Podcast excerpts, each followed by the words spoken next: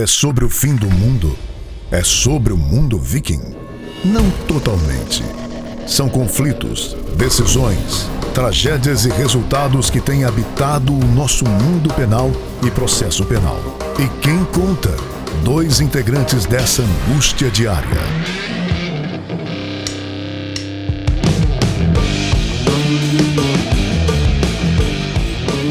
Olá, você assiste e escuta agora o podcast Processo Penal Ragnarok, o seu podcast do fim dos tempos. Meu nome é André Guasti, estamos aqui agora, acho que com o último episódio, né, BD, de prisões, parte 4.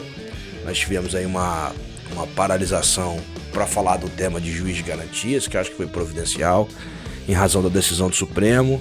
E retomamos aqui a série de, do podcast sobre prisões para a gente tentar finalizar também é, é um, um, um, tema bem, bem interessante aí, que até tem a ver também com o juiz de garantias, né, BD? É um tema muito importante, evidentemente. Eu brinco que quando se começa a estudar direito penal, processo penal, quer saber quando prende, quando solta.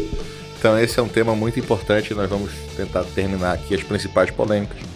Sabendo que é impossível, porque é um tema que realmente. É, a gente vai estar muita... revisitando sempre. Quando a gente fez o primeiro é. podcast, é. princípio acusatório, sistema acusatório, nós falamos sobre prisão. Quando a gente Isso. falou no episódio anterior, há dois episódios atrás, juiz de garantias, eu falei assim: ah, vamos começar o, o, o, podcast falando sobre um julgado importante do Supremo ou do STJ. A gente é. acabou falando sobre prisões, né? Que era Isso. a prisão, a prisão em flagrante em crimes permanentes. Talvez a gente tenha que revisitar esse tema novamente, porque agora nós temos aí uma certa é, divergência do STJ com o STF, né? O STJ exigindo talvez um standard probatório mais é, rigoroso, né, rigoroso né, na, no ingresso em domicílio nos crimes permanentes. E o Supremo Tribunal cassou aí umas duas decisões, acho que uma do ministro Alexandre e outra da ministra Carmen Lúcia, cassando as decisões ali do STJ no que diz respeito a, a que havia reconhecido a nulidade do ingresso em domicílio e, e, e portanto toda a prova que foi produzida após o ingresso, considerado irregular, o Supremo cassou, considerando regular o ingresso. É, o ministro Alexandre de Moraes chegou a afirmar né, que a, a fundada suspeita não quer dizer certeza. Sim. Então, não retornando aquela jurisprudência anterior, né, BD? É. Que o, a mera existência do flagrante acabava por permitir o ingresso, mas dando uma uma freada, digamos assim, no. É, colocando que o fato da pessoa fugir para dentro de casa ou correr ao ver a polícia para o ministro Alexandre é um fundamento para ingresso na residência. Para mim também. Sim, sim, é, uma, é, um bom debate, não é um tema simples. É, a gente até falou na, no episódio, dois episódios anteriores, que isso está afetado a terceira sessão. Sim. Eu falei, é quando o cidadão foge para dentro da residência ao ver a polícia uhum. e no caso de denúncia anônima. Os Sim. dois estão afetados. A decisão do ministro Alexandre era a soma dos dois. Havia uma notícia anônima e havia a, a fuga. Então, na soma dos dois, ele considerou que há elementos concretos para justificar o ingresso. Perfeitamente. Dizendo que haveria requisitos na decisão do STJ. Que não seriam constitucionais. É, que não estava expresso na Constituição. Constituição. Não discute se eram bons ou ruins, só estava dizendo que era a lei. É, ele deixa isso expresso até. Eu li bem a decisão dele. É. é. Vale a pena a gente. É, a gente já, já divulgou essa decisão, senão Sim. a gente coloca de novo aí. Uh, no episódio é, 31, se eu não me engano, a gente falou sobre uhum. essa decisão. Uh, e eu acho que fiz questão até de citar na, na, na descrição do episódio. E aí, episódio 33, uh, ah, Prisões Parte 4, a gente estava falando no episódio 31, uh, ah, no episódio 30, perdão, uh, sobre o recebimento do auto prisão em flagrante pelo magistrado. Né? E aí eu sempre falo, ah, aquela discussão sobre audiência de custódia, eu falo, gente, desde que o mundo é mundo, eu brinco, o juiz recebe o auto de prisão em flagrante decide sobre a prisão, sobre se o flagrante é legal ou ilegal, se vai manter a prisão ou não, se vai conceder liberdade com ou sem medidas cautelares. É, a audiência de custódia, que acaba sendo a vilã né, de alguns em afirmar que ela contribui para a leniência com a criminalidade, eu discordo, né? É, não é audiência de custódia.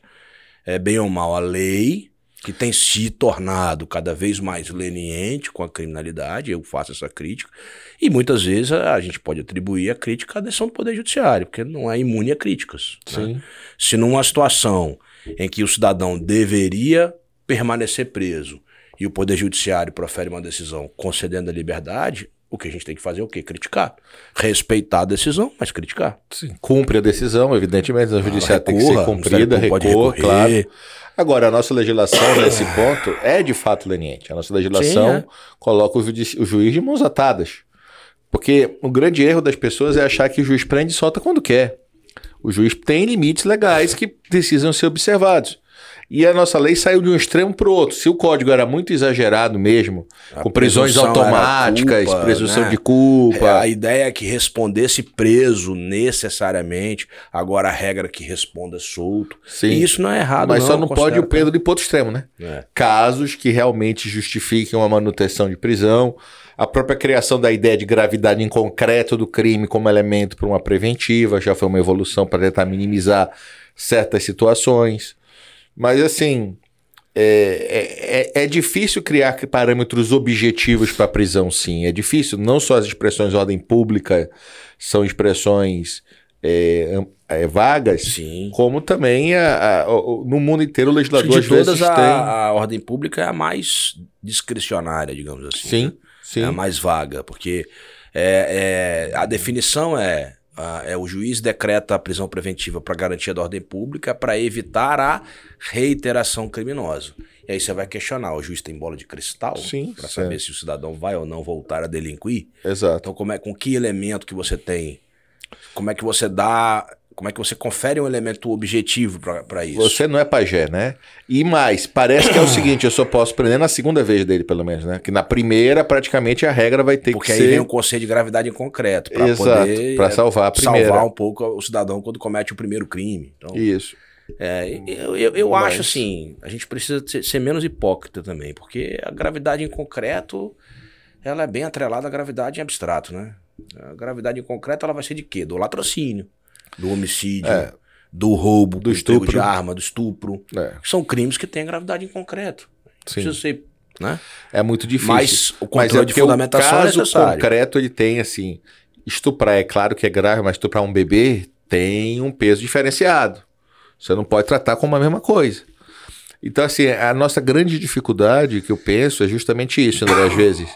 A Itália tem prisões só porque o cara está envolvido com a máfia. Só entre, bem entre aspas, é. né? Então, assim, a gente tem que ter esse cuidado. Determinados é, fatos aqui, são bem ou mal, graves... tem a previsão atual, né? Se é. ele tiver... O juiz deverá denegar a liberdade provisória se ele tiver envolvido com organização criminosa. Tem pois a é. previsão expressa atual hoje. Pois é. Do, vou pegar aqui exatamente qual que seria, no caso de prisão em flagrante, mas existe uma, uma previsão é, ex-lege, digamos assim arma de uso restrito, se eu não me engano. Sim. E integrar, o juiz deverá denegar, vou pegar aqui exatamente o, o, é, o, o teor. O, o ponto é justamente a gente demonstrar que essas prisões não viola a presunção de inocência, não se está prendendo porque ele é culpado, mas é uma situação peculiar que justifica que tem um caráter cautelar. Esse é o grande ponto. É, o que, que nós vamos interpretar como esse caráter cautelar?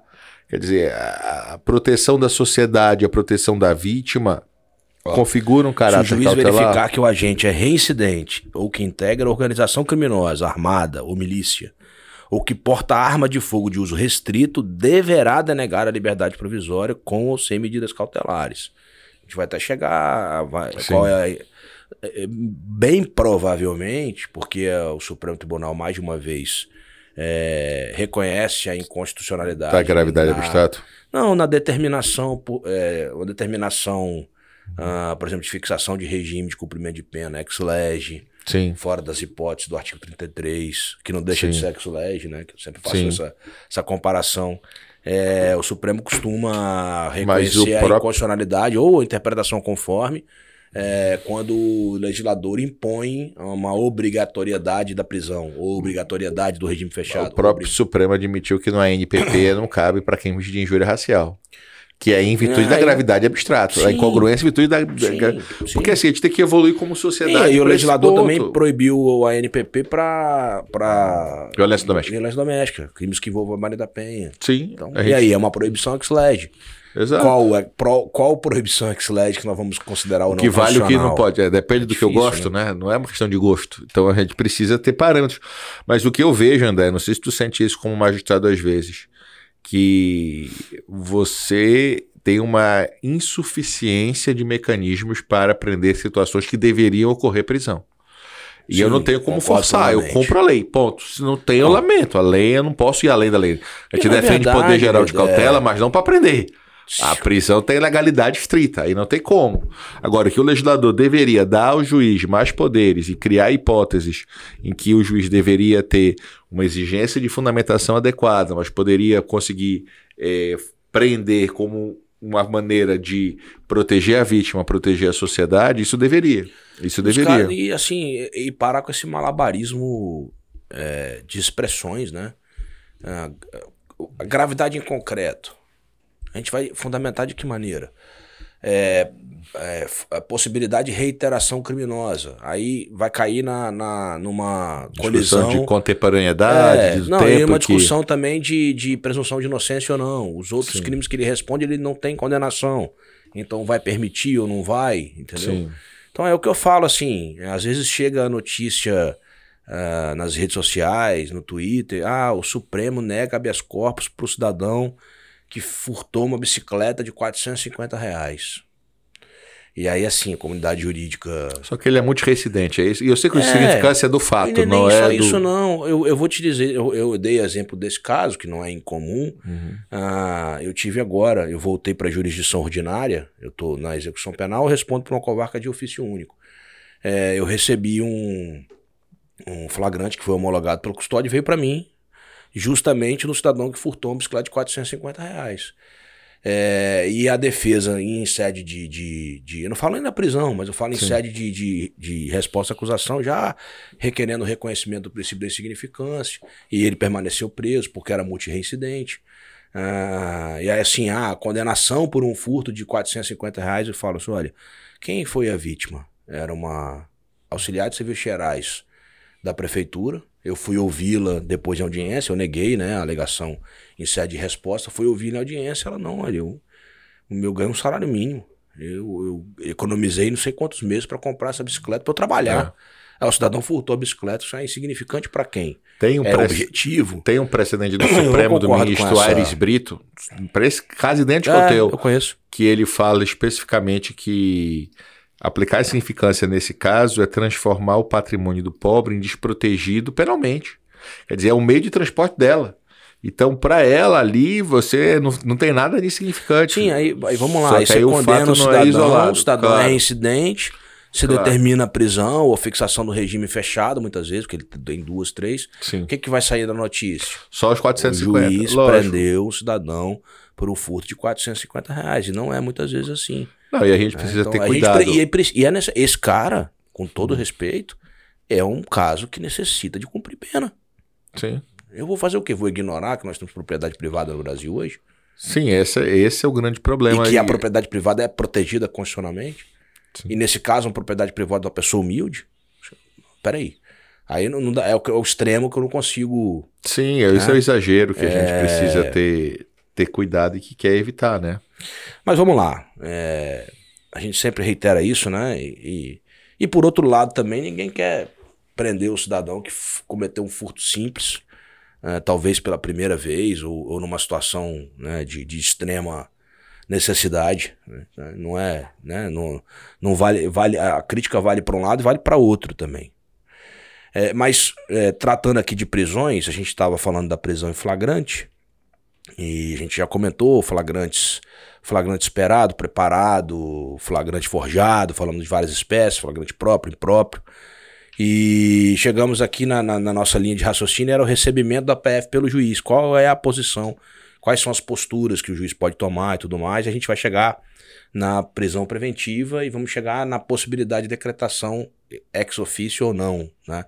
E aí eu quero fazer o históricozinho do que Sim. aconteceu, com a publicação do pacote anticrime, como é que foi a manifestação do Supremo inicialmente, e de, do Supremo não, do, do STJ, enfim. Mas para fixar, o, o magistrado recebe o APF, ele pode, primeiro, relaxa a prisão, se ela foi legal, ou homologa o auto de prisão em flagrante. Perfeito. Relaxou a prisão, a consequência lógica, a regra, colocar em liberdade imediata. Colocar em liberdade. A gente até falou no podcast anterior que há uma possibilidade, mesmo reconhecer a prisão uh, ilegal, de decretar a prisão preventiva. Existe essa possibilidade expressa no código. Sim, mas não de ofício. Ou de ofício. Depende. Essa é a questão. O que, é que você considera ofício? Pronto. A segunda postura que o juiz pode ter a receber o auto de prisão em flagrante, então, é conversão da prisão em flagrante em preventiva. A terceira, conceder liberdade com ou sem fiança. A, discussão toda do 310, que eu acho que é o que vai é, tomar o nosso tempo maior aqui hoje, é justamente se o juiz pode converter a prisão em flagrante sem pedido expresso. Né? E aqui eu, eu, eu, sempre costumo dizer, né? Há uma, uma, uma defesa né, de, um, de parte da parcela da doutrina que sempre foi minoritária a dizer que é, já em razão do princípio acusatório, famoso sistema acusatório, não poderia o juiz converter o flagrante em preventiva se não houvesse pedido da acusação do Ministério Público. É, e aqui eu já citava mais de uma vez em, em, aula que era um equívoco essa interpretação por dois motivos. Primeiro, que a participação do Ministério Público na, no flagrante ela, é, ela, ela é recente. O juiz recebia o auto de prisão em flagrante, tirando algumas previsões pontuais da lei de drogas, se não me engano que tinha, não havia manifestação é, obrigatória do Ministério Público. Não havia diante de custódia e não havia obrigatoriedade de participação do Ministério Público, tirando algumas questões pontuais. É, e eu sempre defendi que o ato do delegado de encaminhar o, o auto de prisão em flagrante ao magistrado já era uma forma de provocação. Era, inclusive, a posição majoritária. E, e, me parece que é um ato de provocação. O juiz não foi lá e, ah, vou, vou pegar um flagrante que está acontecendo aqui, vou decidir. Não, ele é provocado para isso. A Constituição Federal é muito clara, é encaminhado ao juiz competente. A, a, a obrigatoriedade de você informar o juiz competente da prisão, né, que vem aqui de uma, de uma de uma questão histórica nossa, porque o Poder Judiciário uhum. é aquele quem garante, primeiramente e ultimamente, os Sim. direitos individuais, os direitos garantidos fundamentais. Então já me parecia que era uma provocação. Não sei se você concorda comigo. Sempre me pareceu uma provocação expressa, inclusive. André, eu não só concordo, a gente sabe da posição de vários lugares do Supremo dizendo que juiz não pode, mas eu sempre penso o seguinte, cara, com todo respeito às correntes. A questão dessa. Todo juiz criminal tem que ter poder de prender de ofício. Para mim, essa questão cautelar, juiz ter poder cautelar, eu estou vendo que é caso de prisão, eu dependo da parte pedir.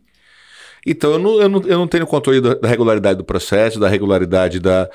Porque eu, eu, privatizei essa questão. Não importa se é o Ministério Público, que é também órgão público, a gente precisa levar a sério esse papel do juiz. Então, se estão presentes os requisitos de uma cautelar, quer dizer que no cível, que é coisas em tese disponíveis, o juiz tem poder geral de cautela, o juiz pode de ofício, mas no penal o juiz fica depende da, depende da provocação da parte. da parte.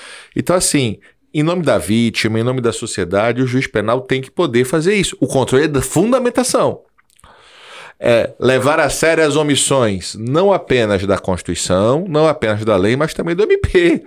O promotor, e às vezes, isso às vezes, isso é tão importante, porque não é só na prisão. O ministro Chiquete tem uma decisão muito interessante do MP pedir uma medida cautelar e o, e o juiz poder dar outra medida cautelar. Quer dizer, o que. Eu, eu, se você tiver muito, vinculado. Pode ir muito além até nisso, né? Hum. Mas pode, pode falar. É, porque se a gente tiver vinculado ao pedido da parte apenas, quando o pedido é insuficiente ou o pedido é, é inadequado, corrigir, fazer essa correção de rumo, que é o papel do juiz, que é o papel do juiz penal. Sim. Quer dizer, não se está tratando aí. Quando eu falo juiz de garantias é só do réu ou é garantia da vítima também? Eu vou esperar matar a vítima para agora eu tomar providências, porque foi pedido menos do que deveria? do que o juiz entendia como correto para proteger a vítima, uma testemunha. Ou, e o Ministério Público e a defesa que recorram até, se, fosse, se o juiz exagerou. Sim, o MP concordo. pode recorrer a favor do Por réu. Isso que a gente fala de, de, de, de, de controle de fundamentação. Assim, para sistematizar a ideia, o pacote anticrime foi publicado, é, começou a valer a partir de janeiro de 2020. Isso. As primeiras decisões do STJ, unânimes praticamente, era da manutenção do entendimento anterior, de que ao receber o flagrante, o juiz é provocado. Então não havia o agir de ofício. A última decisão, se eu não estou enganado, do ministro Celso de Mello, ao se aposentar, foi Sim. interpretar, e aí, assim. Só que foi unânime, né? Foram cinco, não sei se é homenagem ao ministro, mas foram cinco ministros do Supremo. Mas com algumas um ressalvas. É. É, eles diziam, ah, ressalvado a possibilidade. É, é talvez, né? Mas assim, a, a fundamentação, assim, a, a, a, digamos, os motivos, né? O obter dictum do ministro, ele, ele entrou na questão do princípio acusatório, Sim. do não agir de ofício. Então, Sim. aquilo reverberou voltou para o STJ, o STJ mudou a posição. Tem que cumprir, lógico. Mudou o posicionamento e disse: olha, em razão da decisão do Supremo Tribunal, é necessário uma manifestação do Ministério Público para conversão do flagrante em preventivo. Isso foi a, a, primeira postura do STJ quando recebeu do Supremo. Só que de lá para cá nós tivemos inúmeras discussões sobre isso aí. Eu sempre dizia: uma hora vai acontecer um caso do André do Rap, que a gente fala, por que isso? É porque alguém é, é, indevidamente solto, né? A gente fala muito do cidadão indevidamente preso, mas Bem, talvez o indevidamente solto. O Supremo solto. por 10 a 1 disse que a decisão que soltou Sim. foi equivocada. Foi, Sim, perfeito. Foi, foi ressalvada. É o que eu tô falando. É. É, então isso haveria uh, alguma mudança para readequar situações ao caso concreto. É, o que eu posso dizer atualmente, uh, se por algum motivo o Ministério Público é, não requerer a prisão preventiva e o juiz decretar sem a manifestação do Ministério Público, e o Ministério Público ratificar, o STJ já disse que não é, é não há ilegalidade na decisão. Então Sim. você já começa por aí. Só, o juiz decretou a prisão preventiva, o Ministério Público vai dizer que concorda e ratifica o pedido. Então houve um, um agir de ofício, embora eu discorde, por conta do APF, beleza. Aí nós temos a segunda situação. O delegado requer a preventiva e o promotor se manifesta contrariamente. Uhum. A posição do Supremo hoje é que pode Sim. decretar a prisão preventiva, porque o juiz não agiu de ofício. Porque a autoridade policial Sim. requereu e o juiz não está vinculado à opinião do Ministério Público. Então, Perfeito. Então, como eu falo o seguinte, as coisas não são bem. Se a vítima pedir. Vamos ter mas a vítima questões. pode. Pois é, a, a questão pode atuar assistente. como assistente de acusação na fase de é, inquérito. É uma boa discussão. É uma excelente discussão. Eu não vejo, eu acho que o pacote de crime deixa claro que sim, muitos acham que não, mas para mim e não foi declarado inconstitucional no juiz de garantia. Perfeitamente. O artigo. Então você tem várias coisas. E eu falo muitas, muitas vezes assim: quantas vezes o Ministério Público, vamos lá, requer a conversão da prisão em flagrante em preventivo? E o juiz discorda. Vou conceder liberdade. Com medidas cautelares. Ele estaria agindo de ofício? Sim, pra mim não. Está impondo, eu também entendo que não, mas se você for e... levar ao pé da letra claro, a discussão, claro, claro. se o Ministério Público se manifestou pela prisão e não requereu medidas cautelares, o juiz não, não, poderia impor medidas cautelares. Ele poderia só dizer o seguinte: discordo do MP e conceder liberdade. Gente, se essa principiologia. Você tá entendendo que a coisa não, é, não é simples. E eu cansei de fazer audiência, BD, canso, aliás, de fazer audiência. Manifestação do Ministério Público. Excelência. Vou reproduzir o que se fala. Hum. Entendo presentes os requisitos para homologação do flagrante, vamos, né? É, no caso, entendo que não há motivo para prisão, estou resumindo. Requer a concessão da liberdade com as medidas cautelares que o juízo entender cabível. Então, eu, eu, eu, talvez se eu fosse essa posição a ferro e fogo, vou dizer que não. Como o Ministério Público não apontou todas as medidas claro. cautelares, eu não posso fixar nenhuma. Esse controle é do juiz. Claro. Eu, eu, eu, eu, fico assim, batendo na mais. mesma tecla. Eu fico insistindo, porque me parece tão absurdo e que André, não se compreenda a obviedade disso. E ainda digo mais: isso é no inquérito, isso é no processo, isso é na execução da pena. Essa semana agora na execução que eu recebo da pena. agora discussões sobre princípio acusatório na execução sim, da pena, sim. que o MP se manifestou é, pela concessão de uma progressão de regime ou de um livramento condicional e eu neguei, sim. eu violei o sistema acusatório. Não, essa semana eu tive um pedido lá na vara, é, que o MP queria substituição, aceitava a substituição pela cautelar pela medida X. Eu disse, não, a X não resolve o problema, para mim é Y e deferir diverso, se fosse por essa vinculação. Então, assim, veja, qual é, é esse limite nós temos que entender.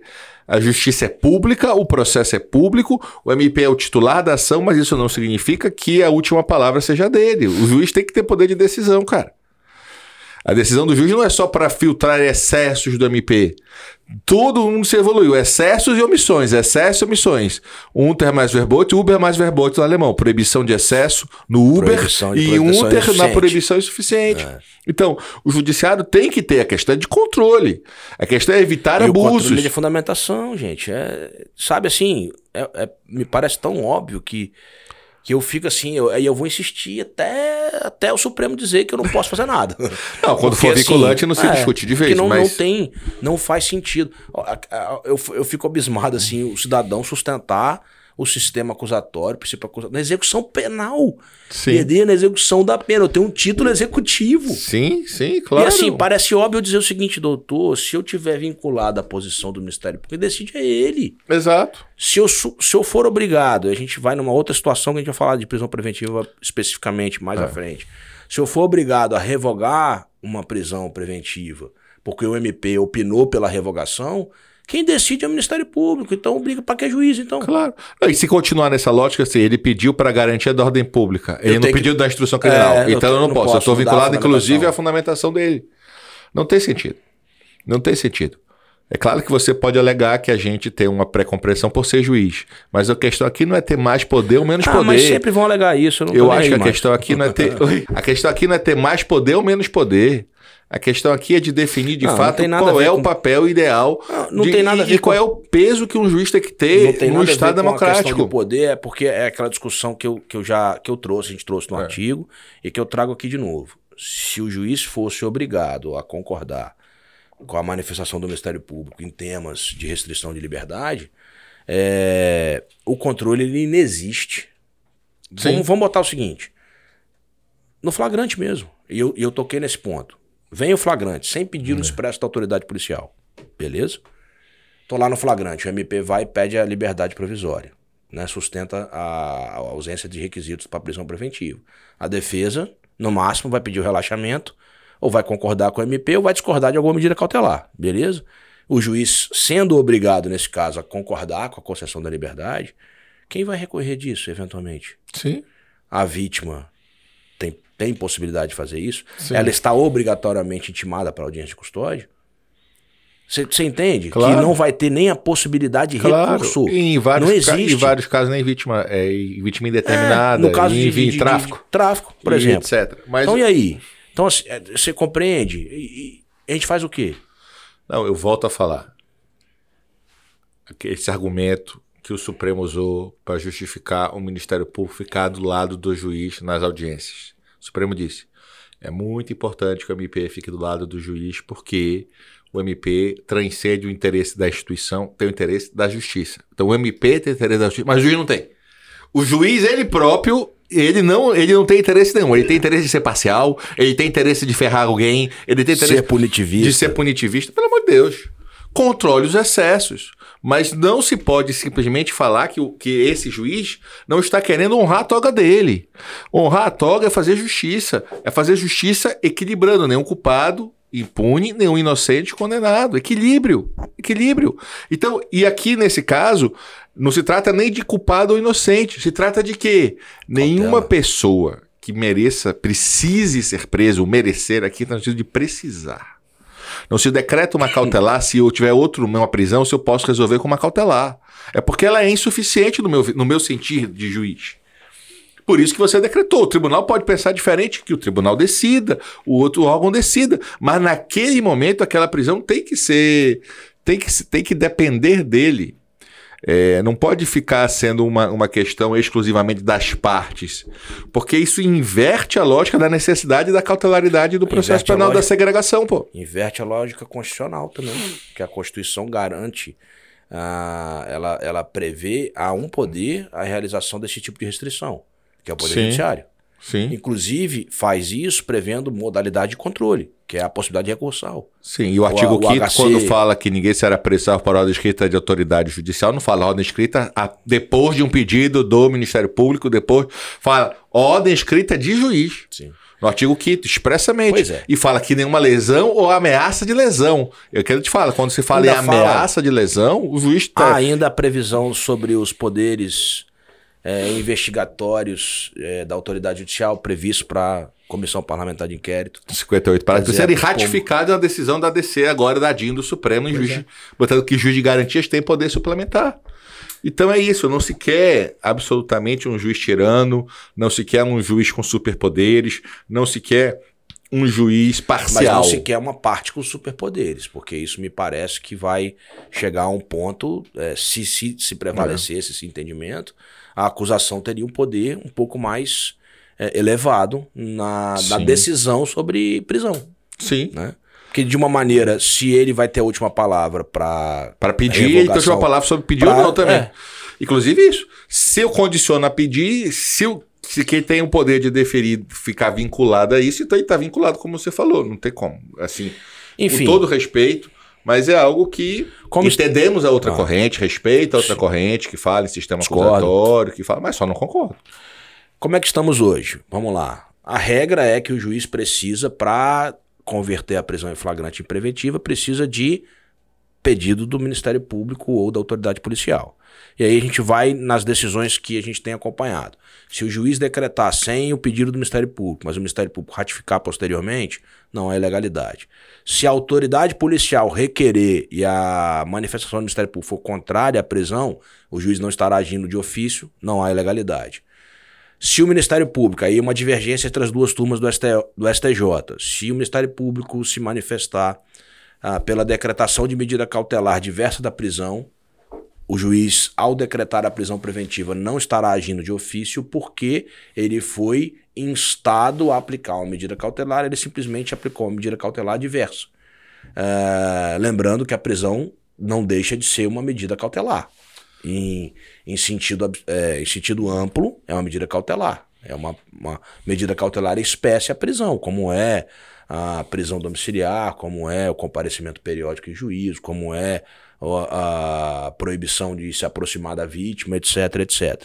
Então, isso tem divergência das duas turmas do STJ, ainda não há uma decisão Sim. concreta nesse sentido. O voto do ministro Schietti é uma aula sobre o sistema acusatório, deveria ser lido por todos ele fala justamente sobre essa possibilidade.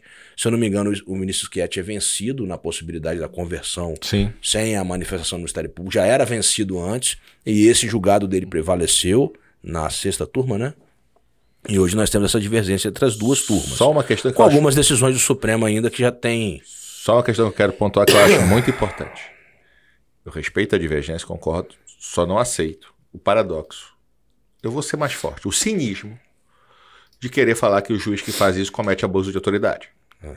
Porque o abuso de autoridade tem que ter dolo. O cara não está querendo abusar da autoridade, o cara está querendo proteger a sociedade, o cara está querendo ali salvar uma vida de uma vítima. Você não está sendo, você você tá sendo tá... forte, não, porque as pessoas que defendem ah. isso estão ah. é, praticando uma hipocrisia do tamanho de um, de um, de um bonde. E então, não, não fora há, a contradição que forte, disse que, que o processo penal e penal não serve para nada, mas nessa hora querem punir o juiz. É. Nessa hora que era punir. Eu sempre vi, inclusive, tinha uma discussão recente de sala de aula muito interessante. Que uma pessoa que se diz abolicionista, quando teve aquele caso da, da polícia, ela falou: Ah, mas porque eu sempre olha, com a polícia vocês querem direito é, penal é, máximo. máximo. Não é nem direito penal com as garantias. Ela, não, mas não pode ficar impune. Não tem outra opção. Nada digo, pode. Aí eu falei: que bom, bem-vindo ao mundo das vítimas.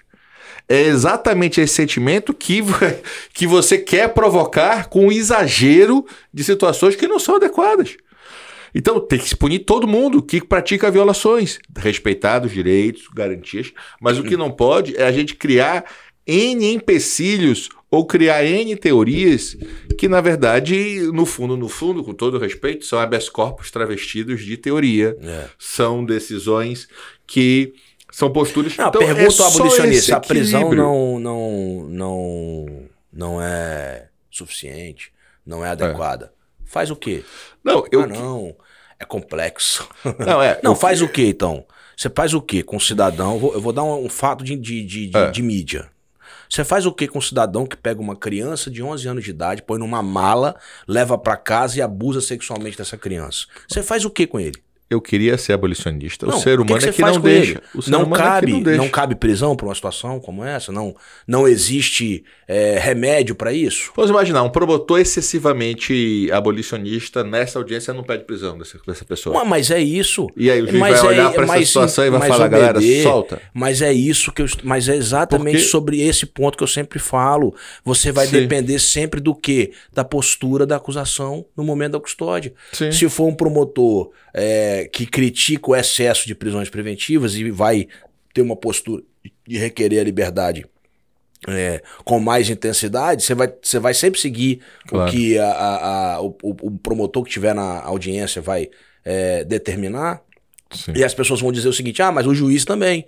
Só que tem uma diferença. A possibilidade de controle da decisão do juiz. Sim. Não haverá possibilidade de controle se o juiz tiver que concordar com a manifestação do Ministério Público. Não é possível que as Sim. pessoas não Eu compreendam a diferença. isso. Perceba a diferença. A diferença é essa. E a urgência. É, é, é claro que e é essa. eu estou falando da urgência da medida. Há Até... a possibilidade de controle. Se o, juiz, se o juiz conceder uma liberdade provisória onde caberia prisão, o Ministério Público pode recorrer. Ah. Se o juiz decretar uma prisão que se compreendeu que não era justa, a parte pode recorrer e o Ministério Público pode recorrer. Sim. Se o juiz tiver que concordar com que o Ministério Público se manifestar, ninguém vai recorrer, porque nem o MP vai ter interesse em recursal, porque foi ele que opinou naquele sentido, Sim. e nem o réu vai recorrer para ser preso. Sim.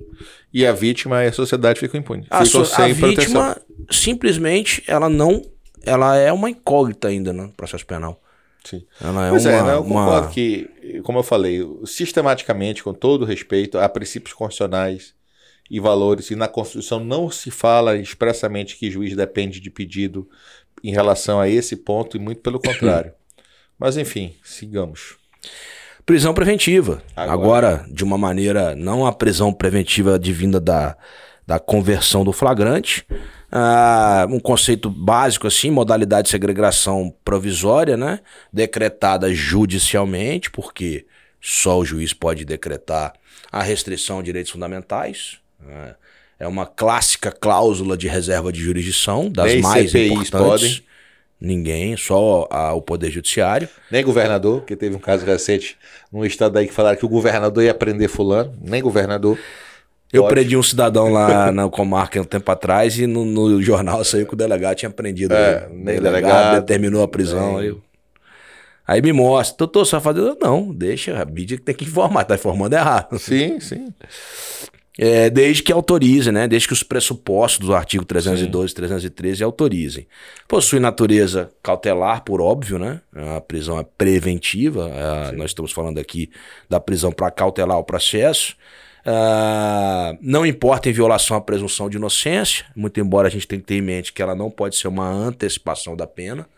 É, mas a é decretação é por si só não viola a presunção de inocência. O que você não pode fundamentar é estou decretando a prisão preventiva porque o cidadão cometeu o delito. Isso seria violar a presunção de inocência. Claro.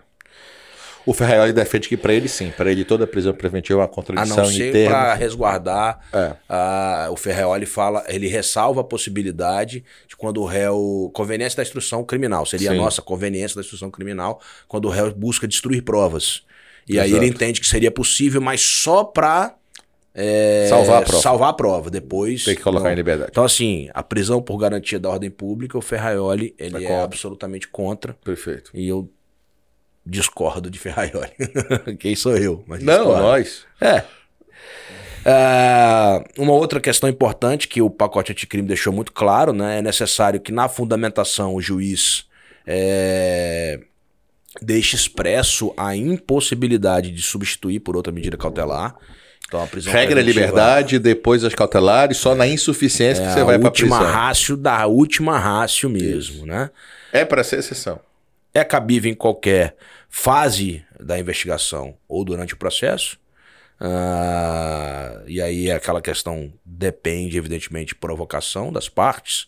Nós vamos trazer uma exceção que o pacote anticrime trouxe, que a gente fala que é uma incongruência é, enorme, é, que é a redecretação da prisão sim. preventiva. Lembrando que para a gente, pelo menos, Não é, eu deveria ser que não assim. deveria ser, o juiz poderia. No aliás, inquérito, juiz, no processo. Existe a possibilidade constitucional. Na fase de inquérito, talvez deveria ser a exceção da exceção, mas deveria Sim. ser possível. E na fase também, do processo, né? por conta da existência da denúncia e da fixação de parâmetros, não deveria ter essa restrição, deveria ser o que era até 2019. Ah, e aqui tem uma, uma, uma, uma, uma pergunta até de, de, vamos botar de de cursinho, né? Se no término do, da, do inquérito policial uh, relatado pela autoridade policial, o Ministério Público tem cinco dias para denunciar. Se por acaso ele, ao invés de denunciar, ele pede mais diligência, se aquela prisão ela passa a ser é, ilegal ou não. Ah, BD, isso é Pergunta é, de, de, prova de, de, é, de, concurso. É porque a grande discussão sempre é a seguinte: se você só pode pedir a devolução e diligência se forem imprescindíveis a denúncia. Se você reconhece que ela é imprescindível para a denúncia, na lógica, significa que não tem indício de autoria e prova de materialidade. Se não tem indício de autoria e não tem prova de materialidade, também não tem, porque um dos requisitos do 312 é o 313, que exige esses dois. Então, por isso que fica incompatível você pedir na audiência. Agora, se for para um crime e um réu, se, se o réu está preso por um fato e está sendo investigado outro crime, ou tem vários, você pede o complemento em relação a outro, aí não, não é. é. Porque essas quatro hipóteses. Ou seja, a análise tem que ser o quê? Caso a caso. Caso isca. Mas a regra é a incompatibilidade. Se for um Sim. réu e um crime. Agora, se tiver vários réus, vários crimes, aí não. Perfeitamente. Se ele está buscando diligências para dirimir alguma dúvida sobre a materialidade do crime ou a autoria, significa que esses requisitos não estão presentes. Legitimidade é o que a gente vem falando até agora. A regra continua né, sendo a necessidade de provocação. Ah, na fase de investigação da autoridade policial ou requerimento do Ministério Público. Nós temos aqui uma discussão que vai começar a existir da vítima, isso. Sendo vítima certa dela requerer a prisão preventiva, é, se é possível ou não. O pacote anticrime parece que trouxe uma possibilidade dessa intervenção do assistente de acusação na fase de inquérito policial, que não existia até o momento. Então nós tínhamos a, uma atuação após o recebendo a denúncia, que seria a atuação do assistente de acusação. Uh, e durante o processo, uma vez mais, a requerimento talvez do Ministério quer dizer, do Ministério Público e agora sim do assistente de acusação, sem nenhuma dificuldade. E aí nós temos aquela discussão uh, sobre legitimidade ex ofício do juiz ou não, que a gente já falou aqui, né, as, as escâncaras, né, a nossa posição. É apenas uma questão que isso é sedimentado.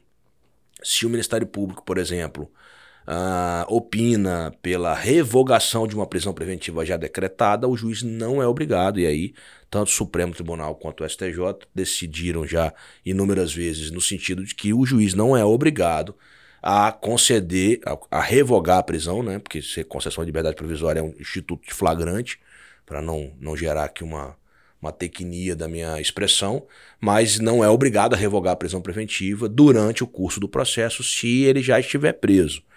Ah, existe uma discussão também se a é, autoridade revisão... policial pode requerer ah. durante o processo, me parece que revisão... não. Eu também acho que não. O delegado, Porque... uma vez oferecido a é, denúncia, já... sai o juiz de garantia e sai. É, sai, sai, sai os dois. dois. É. O, a, se a CPI pode requerer a decretação de prisão preventiva ao juiz. Nenhum obstáculo. Não existe obstáculo para isso. E os pressupostos são indícios de autoria, prova do crime.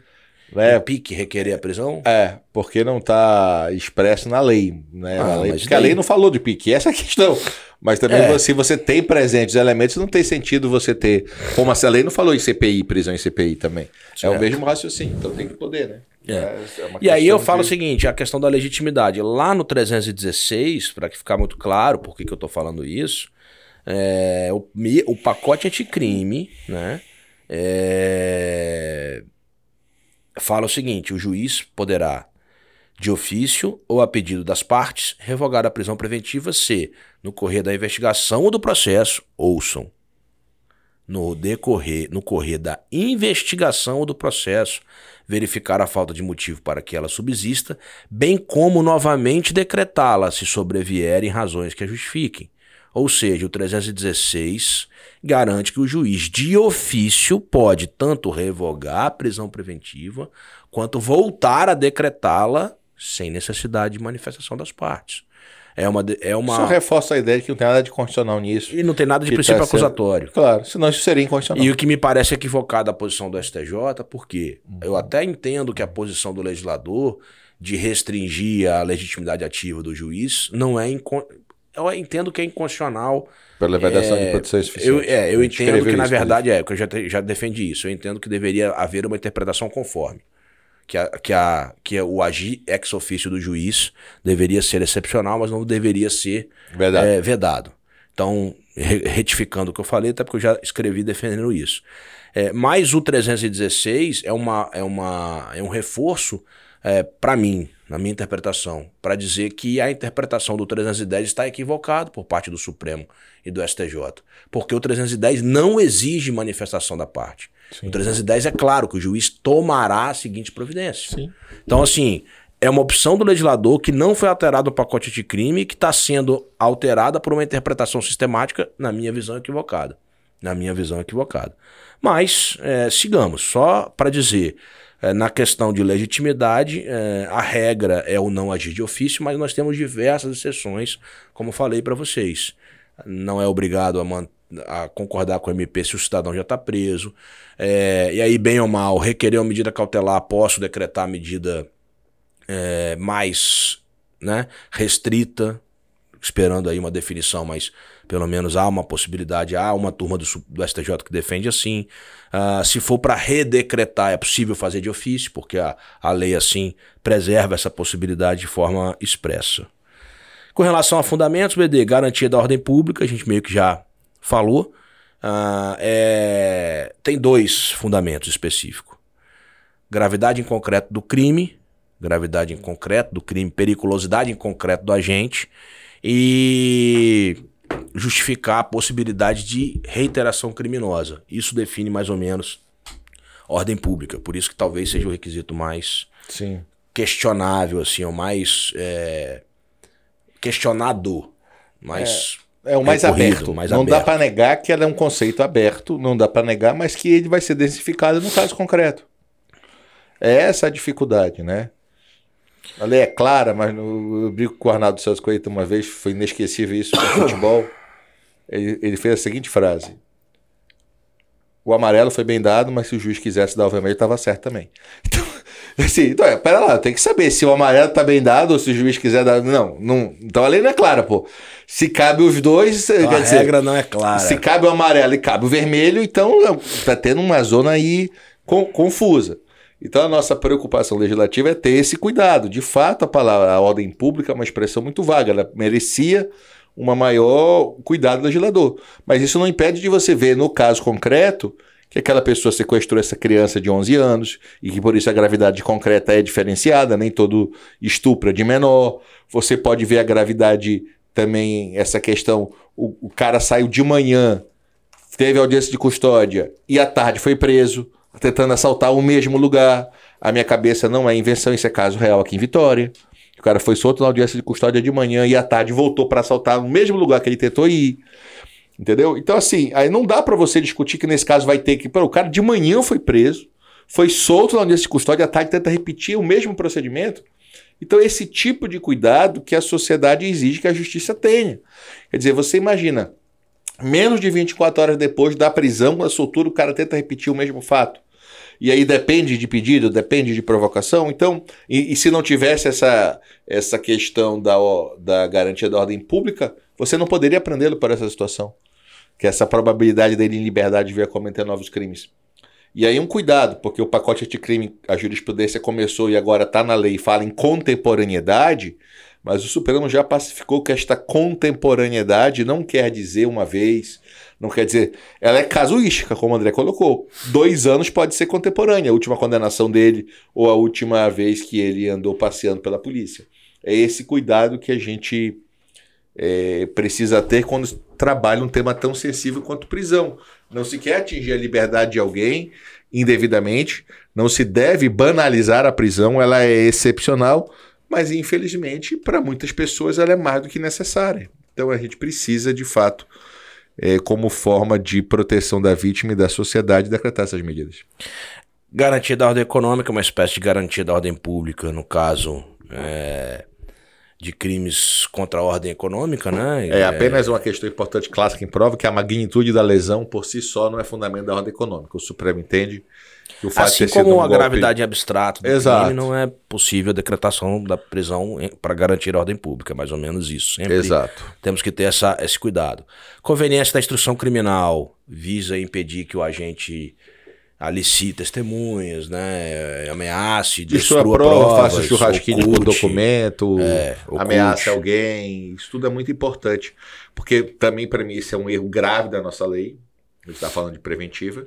Não caber preventiva e crime de ameaça. Ameaça é muito sério, cara. E a nossa Sim. lei, tecnicamente, tecnicamente, não prevê preventiva e ameaça, salvo na Maria da Penha. Sim. Então bem, isso é uma maluquice. Bem complicado. Isso é uma maluquice. É, em tese, no crime de ameaça, você teria que conceder primeiro uma, uma medida cautelar. Para ela ser descumprida. Ele descumprir uma medida cautelar. Ah. E aí sim você decretar para resguardar a medida cautelar.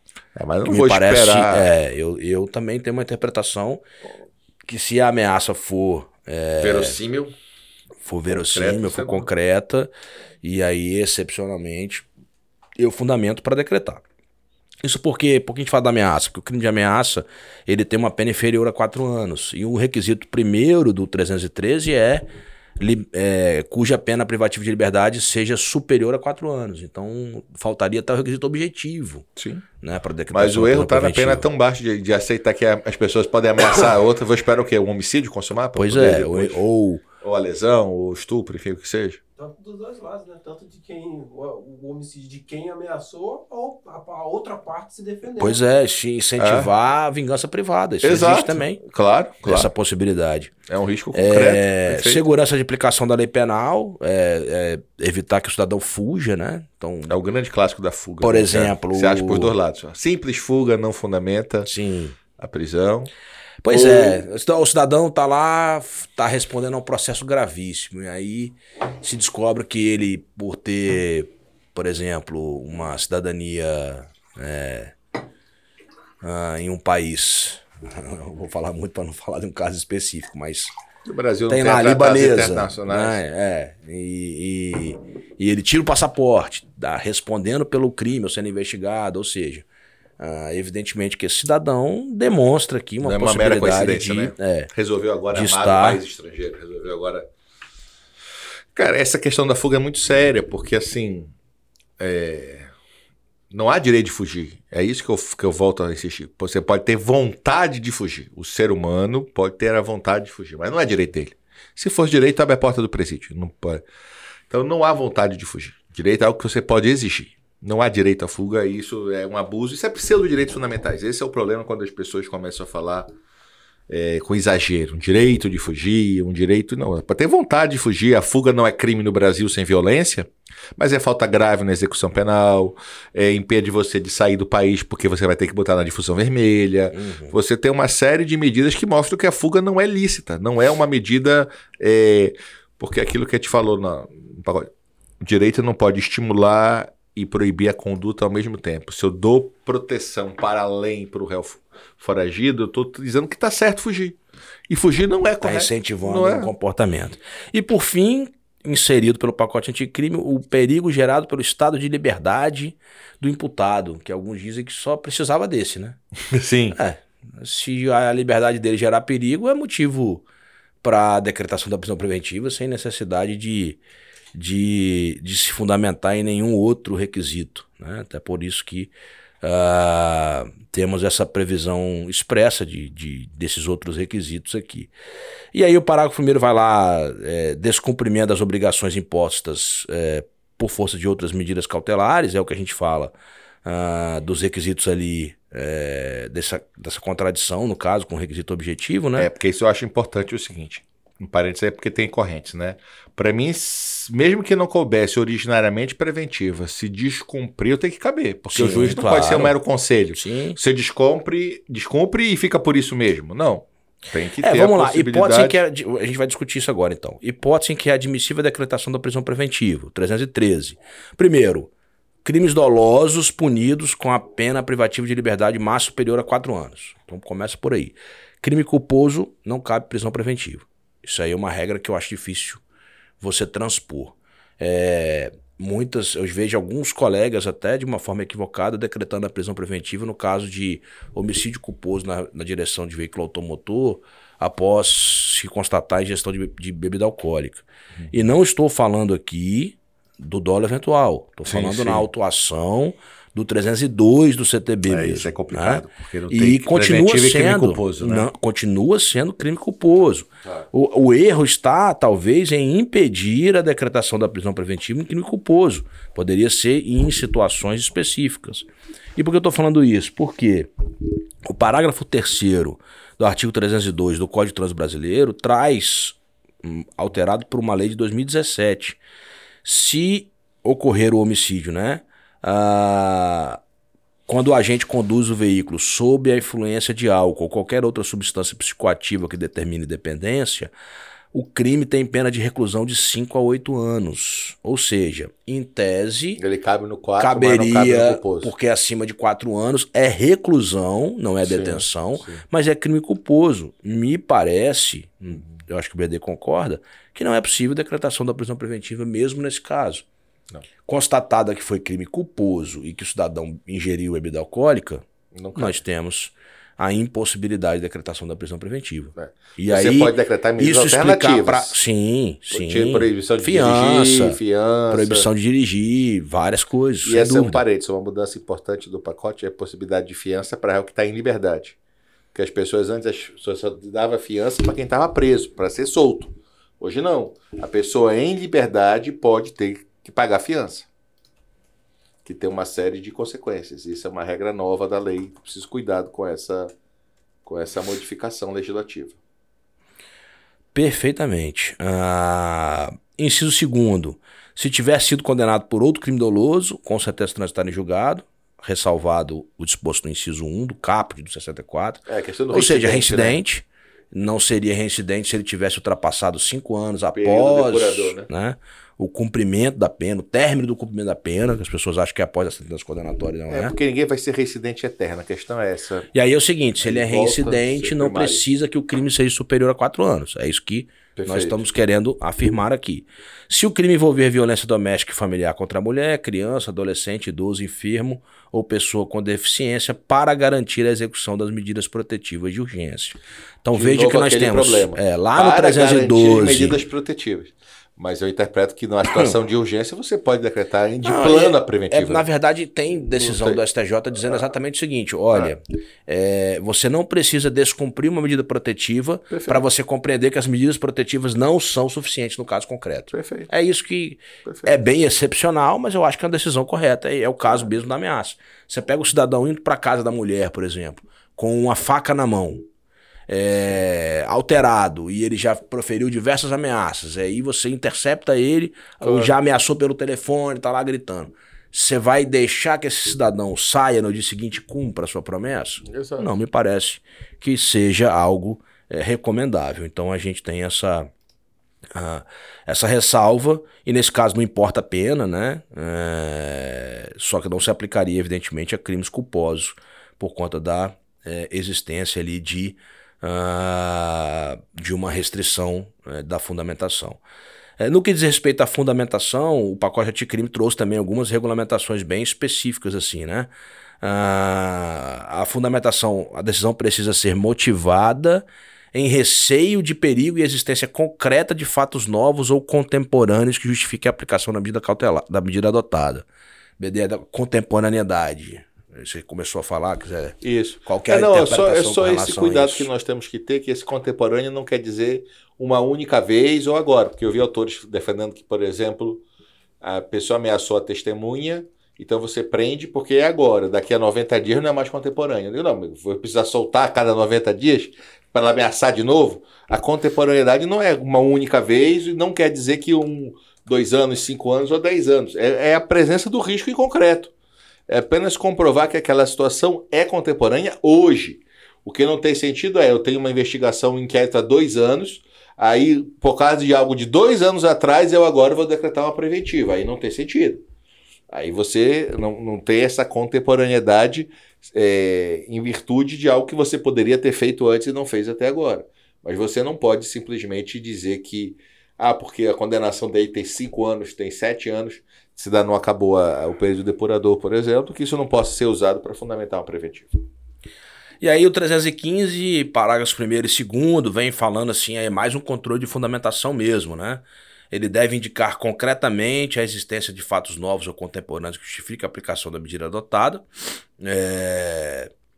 E aí diz assim: não se considera fundamentada a decisão que limitar-se a indicação ou reprodução a paráfrase de ato normativo, sem explicar a relação com a causa, empregar conceitos jurídicos indeterminados, sem explicar o motivo concreto, invocar medidas que se prestariam a justificar qualquer outra decisão, não enfrentar os argumentos no processo capazes de infirmar a conclusão adotada. Então você tem lá um controle de é, fundamentação isso é uma muito grande. 489 do CPC que por sua vez vale para tudo, não só para prisão, para todas as decisões é, nem acho juízes. ruim não, é, é isso é aí. uma é uma densificação do princípio da fundamentação das decisões.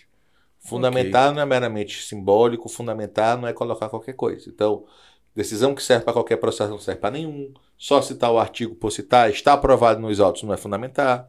Então, como a gente falou, o juiz tem que levar a sério também a função dele. Então, Eu já vi uma decisão que era assim: suspende-se é. processo o prazo prescricional nos termos do artigo 366 Espeça-se mandar de prisão como de praxe. É, pois é. Eu já vi, eh, mas isso em Prisca Zero, antigo, há muito antigo, tempo antigo. atrás. Antigo. Sem liminar. Sem liminar, fundamental sem liminar. Mas a, o recorde do recorde não foi essa. Uma vez que o advogado chegou, mas doutor, é, o senhor não decidiu. Eu decidi. Como assim? Eu não vi no processo. Se eu não falei nada, tá negado. Se eu tivesse deferido, eu tinha falado. Como eu não falei nada, tá negado. Então, assim, não dá para chegar a esse nível de, de decisões por silêncio ou ser eliminado. E aí, por fim, né, BD, pra gente terminar o tema de prisão aí, é. com a relação à duração né? Isso. Nós temos ali, até hoje, tentando, as pessoas é. tentam fixar um prazo para prisão preventiva. Existia uma regra que hoje em dia, 81 é, dias. 81 dias, que somava. era, somava os prazos, é. que até brincava assim com a alteração de 2008, passou a ser 86. É. Isso, isso. E aí dependendo do processo. Então, assim, hoje em dia pouca gente discute esses 86, 81 Sim, dias, né? Acho que morreu o assunto. E na verdade, assim, nós temos diversas é, decisões que falam que não existe um prazo enquanto durar a cautelaridade. Mas evidentemente que você tem uma uma uma assim, alguns conceitos que são algumas considerações que são uh, que são enfim, comuns quando fala de mora processual.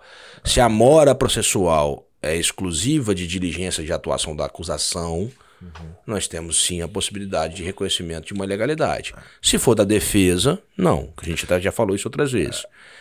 Se resultar da inércia do aparato judicial, digamos assim, o cara tá lá aguardando audiência dois anos. Sim. Não faz sentido. Não é um exemplo né, claro aqui. Ou seja incompatível com o princípio da razoabilidade, que acaba sendo o quê? É. Discricionário. É. Uh, ou quando o excesso do prazo é gritante. Então o cara tá seis anos preso preventivamente. Bem, duas no coisas, júri acontece muito isso, duas três, coisas quatro anos, que eu acho do importante. procedimento que é ruim, mas em outros processos... Primeiro, eu concordo com a Comissão Interamericana de Direitos Humanos, é uma decisão isolada, mas eu aplico, que diz que nos países que não têm um prazo legal de... que tem país como Portugal, que diz de tanto a tanto tem que soltar. Dois terços da pena mínima. É um critério. Dois terços da pena mínima, pô, se tá, o cara já cumpriu bastante, se ele condenar a mínima, ele já tem direito à progressão, tem direito a uma série de questões. Então eu acho dois é. terços da pena mínima um prazo razoável. E entendo que sim, se a pessoa ficou presa mais tempo do que devida, é uma atenuante nominada artigo 66. A maneira de compensar não é só pedir desculpa, não, diminuir a pena dele. A atenuante do 66 está aí para isso. É, eu acho que ele tem direito. Não, mas acho que eu concordo até com a. É, com a eu acho que, é, que tem um atenuante. Eu penso assim, é, eu acho que o, o legislador precisaria fixar um prazo razoável. Sim. E assim, Aí, de acordo com o crime. Portugal é isso, muda de acordo com a pena. Sim, então, Igual prescrição. Exemplo, pena maior, percentual tá, tá, tá. sobre a pena mínima. Ou sim. percentual sobre a pena máxima, que seja. Ah, para você não ter, para você ter um parâmetro, precisaria. Claro. E ressalvar os casos em que há, por exemplo, tentativa da defesa de postergar o prazo para se garantir uma sim. ilegalidade da prisão, alguma coisa nesse sentido assim. Eu acho que seria é, de bom de bom grado essa discussão pelo legislativo. Jamais pelo judiciário. Eu achava, acho que isso não, não deve Pode nem dar ideia, né? Sim, Até sim, medo sim. de dar ideia sim. e de alguém fixar Mas foi importante que no pacote anticrime e, e no julgamento do passado se fixou prazos que o juiz era obrigado a soltar e o próprio Supremo disse, olha, não, vamos deixar a casuística mesmo. É. Porque Por isso que eu falei, acabou essa discussão de 81 dias, acabou. É, porque essa data máxima, no dia seguinte, pode ser que no dia seguinte seja um dia que é. tu tá interceptando alguém e tá é. vindo uma, uma ordem. Então né? você tem que ter cuidado. O negócio é caso a caso, é isso mesmo. Não dá para o cara preso por furto ficar três anos. Não sentido. Sim, claro. Não precisa nem dizer por que, que não faz sentido. Não faz sentido. Sim. Mas é isso. Chegamos ao final, BD. É, terminamos a série de, é. de podcast aqui sobre prisões. Depois desse pequeno intervalo aí da, da, da, do juiz de garantias, né? Que eu achei necessário. A gente né, preferiu fazer isso. E vamos aí nas próximas pensar o próximo tema, se a gente Isso. vai falar sobre legislação penal especial. Vamos. Pode o pessoal mandar mensagem no Instagram se tiverem ideia de eu vou tema, mandar, né? vou abrir uma caixinha lá pra galera falar então. É. Chegamos Sem a um, me zoar por causa do Botafogo. Um terço de 100, 33. Chegamos lá, tá chegando. É, não, mas aí é redundância, né? Sacanagem à parte. Ah. uma, uma, vitória para cada lado, o cara vem com essa. Segue o líder ainda. Tenho certeza que quando esse episódio for ao ar, continuaremos líder. Já falei. E eu espero que o Paysandu já tenha subido para B, que tá tocado quatro vezes. A gente chega no quadrangular. Para subir no quadrangular acontece algum efeito nefasto. Vamos Vai que vamos. Certo. Abraço. Valeu, galera. Um abraço. Produção de podcast Fervo Digital.